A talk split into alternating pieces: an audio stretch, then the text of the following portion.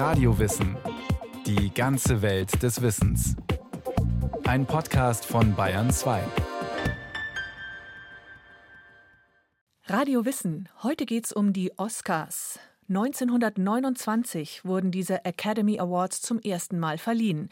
Die Verleihung hat nur eine Viertelstunde gedauert und die Preisträger waren alle schon vorher bekannt. Heute ist daraus eine über vierstündige Show geworden, bei der die Welt mitfiebert, wer die Oscars, die wichtigsten Filmpreise der Welt, gewinnt. Aber auch, welche politischen Debatten rund um Hollywoods Goldjungen angestoßen werden. And the winner is the Federal Republic of Germany for the Tin Drum. Der 14. April 1980. An diesem Abend wird Oscar-Geschichte geschrieben.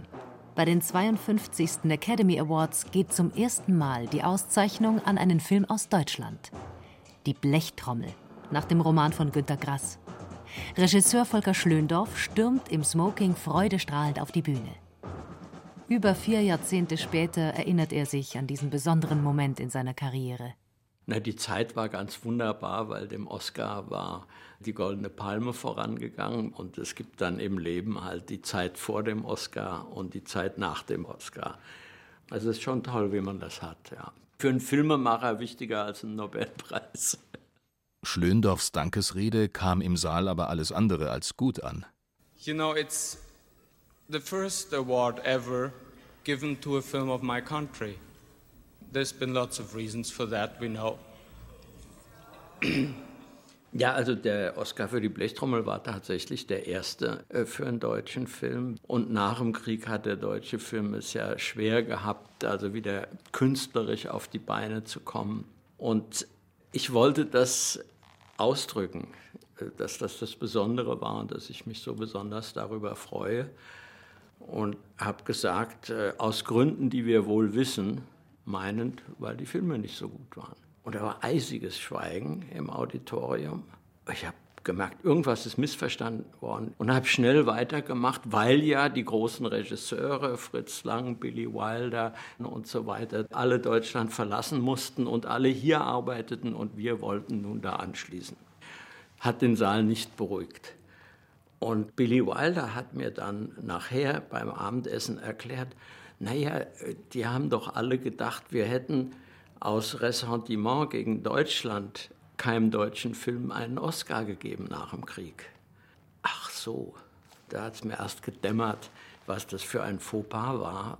Ein Fauxpas, über den dann ausführlicher diskutiert wurde als über manch endlos langweilige Dankesrede. Oder das Missgeschick von Meryl Streep, die ihren Oscar in der Damentoilette hatte liegen lassen. Es kann ein leises Rumoren sein, wie bei Volker Schlöndorffs Rede, oder ein lauter Zornesausbruch, wie bei Michael Moore. Er nahm 2003 für seinen Anti-Waffen-Lobby-Film Bowling for Columbine den Oscar für den besten Dokumentarfilm entgegen. Aber anstatt brav eine Standardrede zu halten und den Geldgebern, Produzenten, der Mutter oder Gott für den Erfolg und irgendwie für alles zu danken, setzte Michael Moore ein grimmiges Gesicht auf und rief Schämen Sie sich, Mr. Bush. Schande über Sie. Moore nutzte seinen Triumph für einen leidenschaftlichen Protest gegen den Irakkrieg und Präsident George W. Bush. Auch Leonardo DiCaprio hielt eine flammende politische Rede, als er 2015 als bester Hauptdarsteller für The Revenant gewann.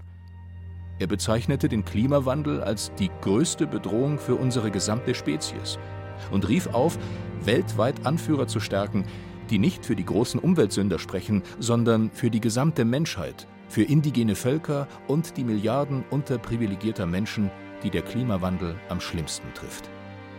Die große Weltpolitik, ebenso wie die kleinen Störfeuer, die Irritationen und die unerwarteten Ansprachen und Zwischenfälle. All das macht die stundenlangen Oscarverleihungen erst zu etwas Besonderem, findet der Filmjournalist und Moderator Stephen Gatien. Welche Bühne gibt es, wo du so viele Menschen weltweit auch erreichen kannst mit dem, was du rüberbringst. Und da kann ich verstehen, dass die Leute das auch nutzen. Es geht manchmal in die Hose und ist unangenehm, aber häufig trifft es ja auch den Nerv der Zeit. Und ich glaube, wenn du das Gerüst schaffst, um solchen Momenten auch den Platz zu bieten, dann ist es ja toll. Steven Gätchen berichtet seit 2000 von den Academy Awards, steht mit hunderten anderen Journalisten, Kolleginnen und Kollegen am roten Teppich in Los Angeles und interviewt die ankommenden Stars. Trubel, Stress und ein Kindheitstraum, der in Erfüllung geht. Also ich habe ein ganz emotional enges Verhältnis zu den Oscars. Ich habe die schon immer geguckt und früher auch wirklich, als es die Veranstaltung, sag ich nochmal, im Kino gab. Mein Bruder Andy und ich haben uns dann immer in Schale geschmissen. Also ich habe den immer in Smoking geguckt im Kino und das hat einen Heiden Spaß gemacht.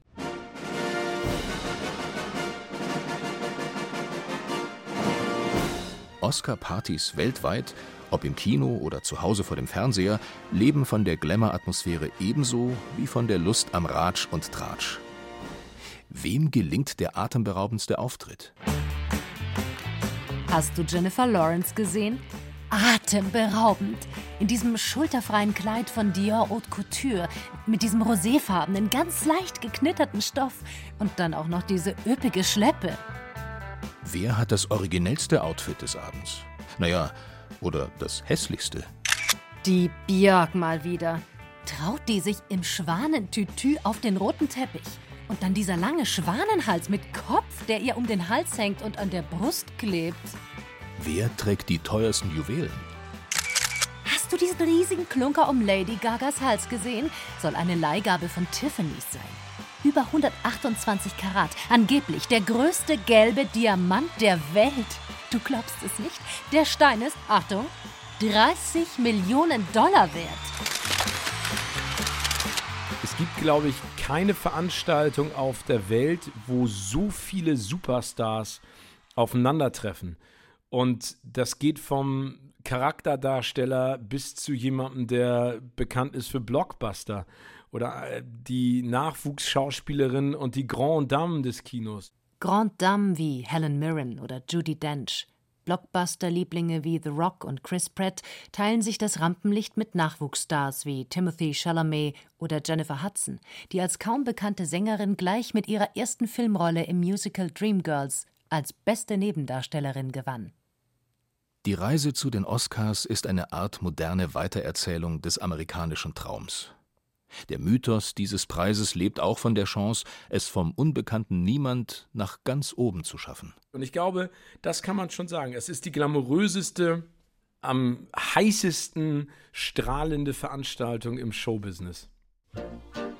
Eine Veranstaltung, die im Grunde auf einen Filmproduzenten zurückgeht und sein Streben nach Macht und Kontrolle. Louis B. Mayer. Von ihm ist das Zitat überliefert: Am besten bekommt man Filmemacher unter Kontrolle, wenn man sie mit Medaillen vollhängt.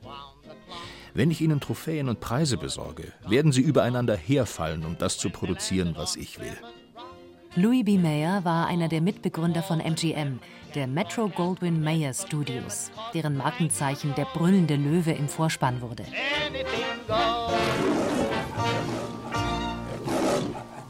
Mayer, ein Emigrant aus dem russischen Kaiserreich, gehört zu den ersten, der das finanzielle Potenzial einer neuen Kunstform des Kinos sieht. 1907 eröffnet er in den USA sein erstes Lichtspielhaus. Innerhalb weniger Jahre besitzt er 90 Prozent aller Kinos in Neuengland. 1924 steigt Mayer zum Chef von MGM auf und macht es zum lange Zeit profitabelsten Filmstudio der Welt, das selbst während der wirtschaftlichen Depression Anfang der 1930er Jahre keine Verluste schreibt. Zu den Schauspielern, die unter seiner Ägide für MGM arbeiten, gehören unter anderem Greta Garbo, Clark Gable, Catherine Hepburn, James Stewart und Elizabeth Taylor. Der MGM-Slogan lautet More Stars Than in Heaven. Doch so sehr Louis B. Mayer den Sternen im Himmel Konkurrenz macht und von der Strahlkraft und den Einspielergebnissen seiner Stars begeistert ist, so erzürnt ihn der zunehmende Einfluss der Gewerkschaften in Hollywood. Immer härter geführte Tarifverhandlungen mit dem technischen Zweig der Filmindustrie bereiten ihm Unbehagen. Also schlägt er eine Organisation vor, die als Mediator bei Verhandlungen mit den sämtlichen fünf großen Zweigen der Filmbranche dient. Neben den Technikern die Schauspieler, Regisseure, Autoren und Produzenten. Eine Organisation, die außerdem den guten Ruf der Filmindustrie im Land verbessern und kräftig die Publicity-Trommel rühren soll.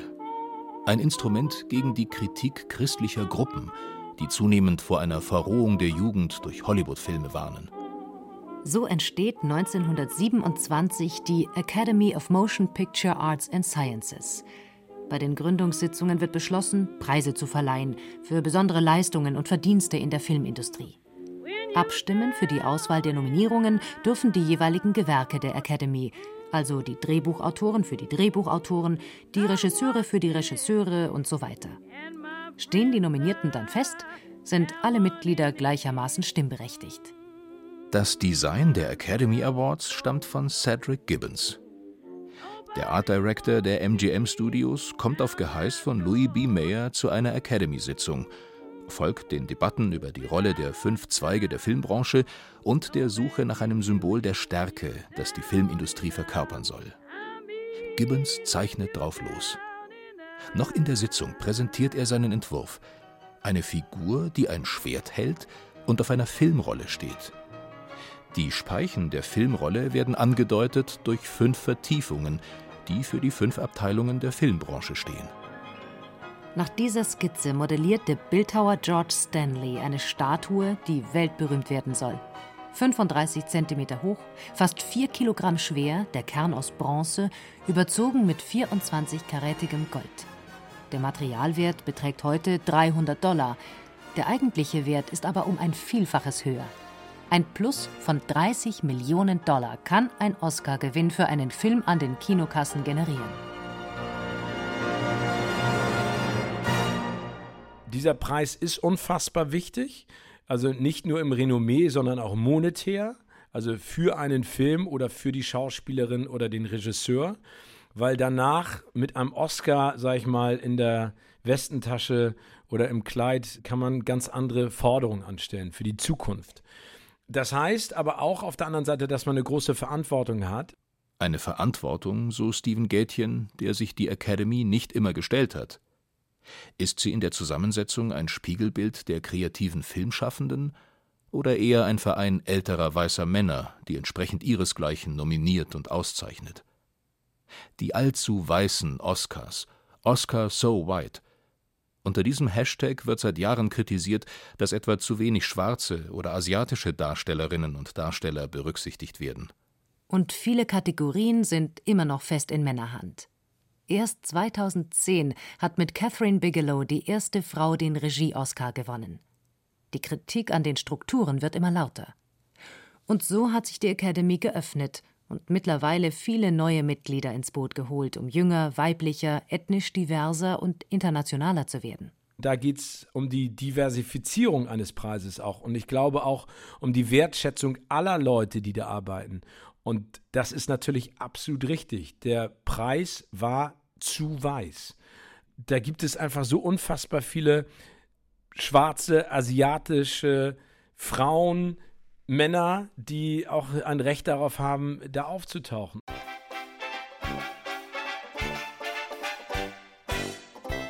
Als die Academy Awards am 16. Mai 1929 zum ersten Mal verliehen werden, ist natürlich das weiße Hollywood noch unter sich. 270 Gäste kommen im Hollywood Roosevelt Hotel zusammen. Film- oder Radioaufnahmen gibt es noch keine. Die Eintrittskarten kosten 5 Dollar und jeder kennt schon die Gewinner. Die Preisverleihung dauert lediglich 15 Minuten. Dann widmen sich die Anwesenden ihrem Abendessen und dem Smalltalk. Der Stummfilm Wings, Flügel aus Stahl, wird prämiert als bester Film. Und der erste beste Hauptdarsteller wird ein Deutscher. Emil Jannings erhält den Academy Award für seine beiden Stummfilmrollen in den Hollywood-Filmen Sein letzter Befehl und Der Weg allen Fleisches. Jannings ist bei der Preisverleihung gar nicht anwesend, sondern mit der Statue im Gepäck schon wieder auf dem Rückweg nach Deutschland. Wegen seines starken deutschen Akzents weiß er, mit dem Aufkommen des Tonfilms würde er in Hollywood keine Chance haben. Von einem Oscar sprachen damals aber weder Jannings noch die anderen Preisträger. Offiziell heißt der Preis seit 1929 The Academy Award of Merit grob übersetzt der Akademie-Verdienstpreis. Kein Wunder, dass ein knackiger Spitzname her musste. And the Oscar goes. The Oscar. The Oscar. The Oscar goes. Woher stammt aber der Name Oscar? Die Antwort ist kompliziert. Einen eindeutigen Ursprung gibt es nicht. Sicher ist nur, dass er um 1934 herum kreiert wurde. Drei Leute haben Zeit ihres Lebens behauptet, sie wären der Erfinder des Spitznamens. Da wäre zum einen Sidney Skolsky, Anfang der 1930er Jahre einer der wichtigsten Gesellschaftskolumnisten in Hollywood. Skolsky ist genervt davon, dass er nun schon mehrere Jahre über diese Preise berichtet, aber immer nur von der goldenen Statue schreiben kann. Doch am 16. März 1934 taucht in Skolskys Klatschpalte zum ersten Mal der Name Oscar auf. Angeblich hat er sich beim Schreiben an eine Varieté-Show erinnert, in der sich einige Komiker einen Scherz mit dem Orchesterleiter unten im Graben vor der Bühne erlaubten. Der Mann hieß Oskar und wurde immer wieder gefragt: Möchtest du eine Zigarre, Oskar? Der Orchesterleiter wollte nach der Zigarre greifen, doch die Komiker zogen sie im letzten Moment zurück, so dass das ganze Publikum über Oskar lachen musste. Der Name bleibt in Skolskys Erinnerung haften, und so tippt er: Catherine Hepburn gewann den Oscar für ihre Darstellung in Morning Glory, Morgenrot des Ruhms. Ohne nochmal Korrektur zu lesen, gibt Skolsky den Text ab, der dann auch so gedruckt wird. Und Skolsky bleibt bei dem Spitznamen, der anschließend von Hollywood und der Welt aufgegriffen wird. Dann gibt es Margaret Herrick, die bei der Academy als Archivarin arbeitet. Sie behauptet, sie hätte die Statue nach ihrem Hund, dem Terrier Oscar, benannt. Andere Quellen sagen, das Gesicht der Statue hätte sie an ihren Onkel Oscar erinnert, daher der Name. Und schließlich hat Schauspielerin Bette Davis Zeit ihres Lebens unermüdlich erzählt, sie hätte den Preis Oscar genannt. Und zwar nach ihrem ersten Ehemann, Harmon Oscar Nelson. Das nackte Hinterteil der Statue würde exakt dem ihres Mannes gleichen, wenn er jeden Morgen frisch geduscht aus dem Bad käme.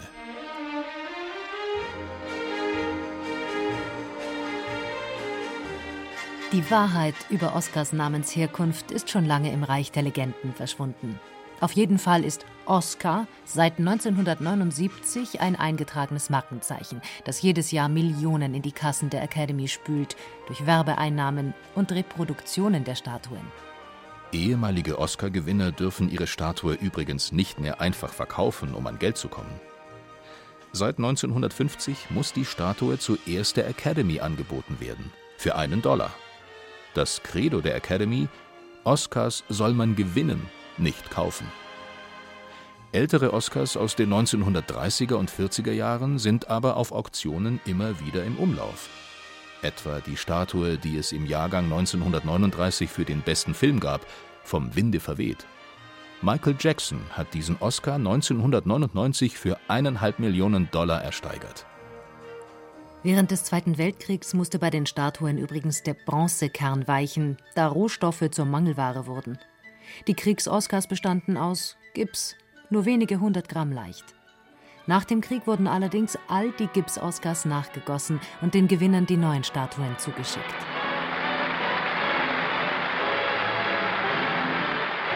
(1953) werden die Oscars zum ersten Mal im Fernsehen übertragen mit Komödiant Bob Hope als Gastgeber der Show, der insgesamt 19 Mal durch eine Oscarverleihung führt. Frank Sinatra darf auch moderieren, ebenso Comedians wie Billy Crystal, Steve Martin, Chris Rock, Whoopi Goldberg oder Ellen DeGeneres. Große Namen und ein Millionenbudget sichern aber nicht ab gegen legendäre Zwischenfälle. Etwa der splitternackte Flitzer, der 1974 alle Sicherheitssperren überwand, während David Nivens Rede über die Bühne rannte und dabei mit den Fingern ein Peace-Zeichen machte.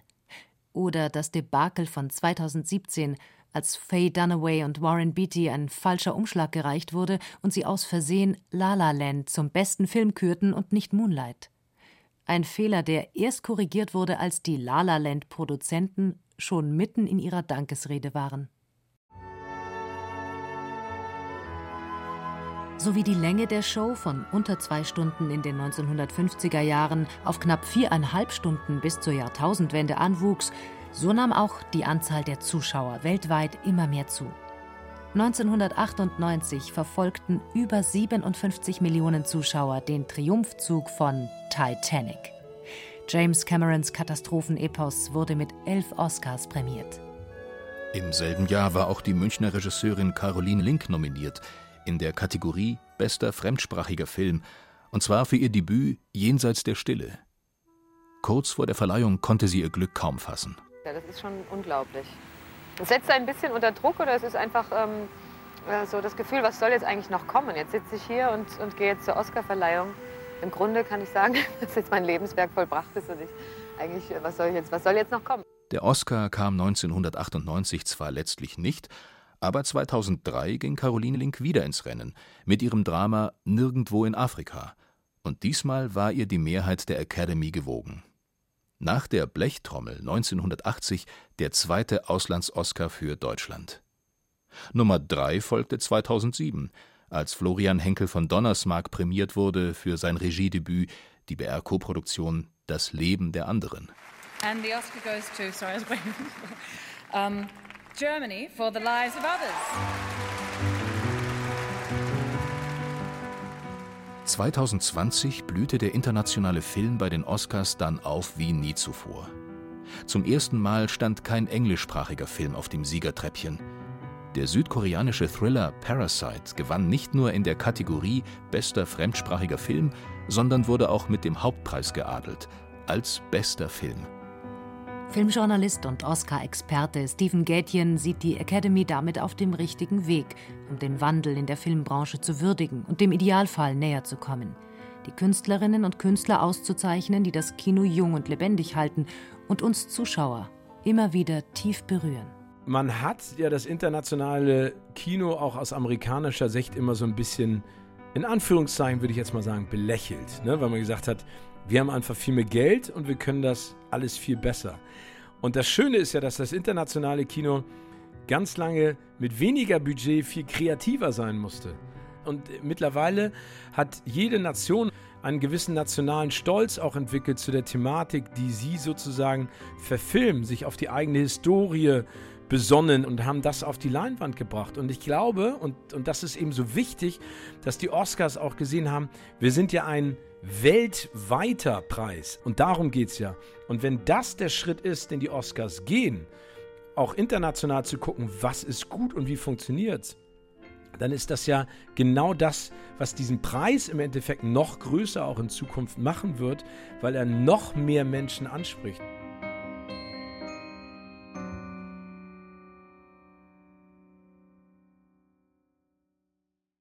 Das war Radiowissen, ein Podcast von Bayern 2. Autor dieser Folge Florian Kummert. Es sprachen Berenike Beschle und Christian Baumann. Technik Regine Elbers. Regie Frank Halbach. Redaktion Nicole Ruchlack. Wenn Sie keine Folge mehr verpassen wollen, abonnieren Sie Radio Wissen unter bayern2.de slash podcast und überall, wo es Podcasts gibt.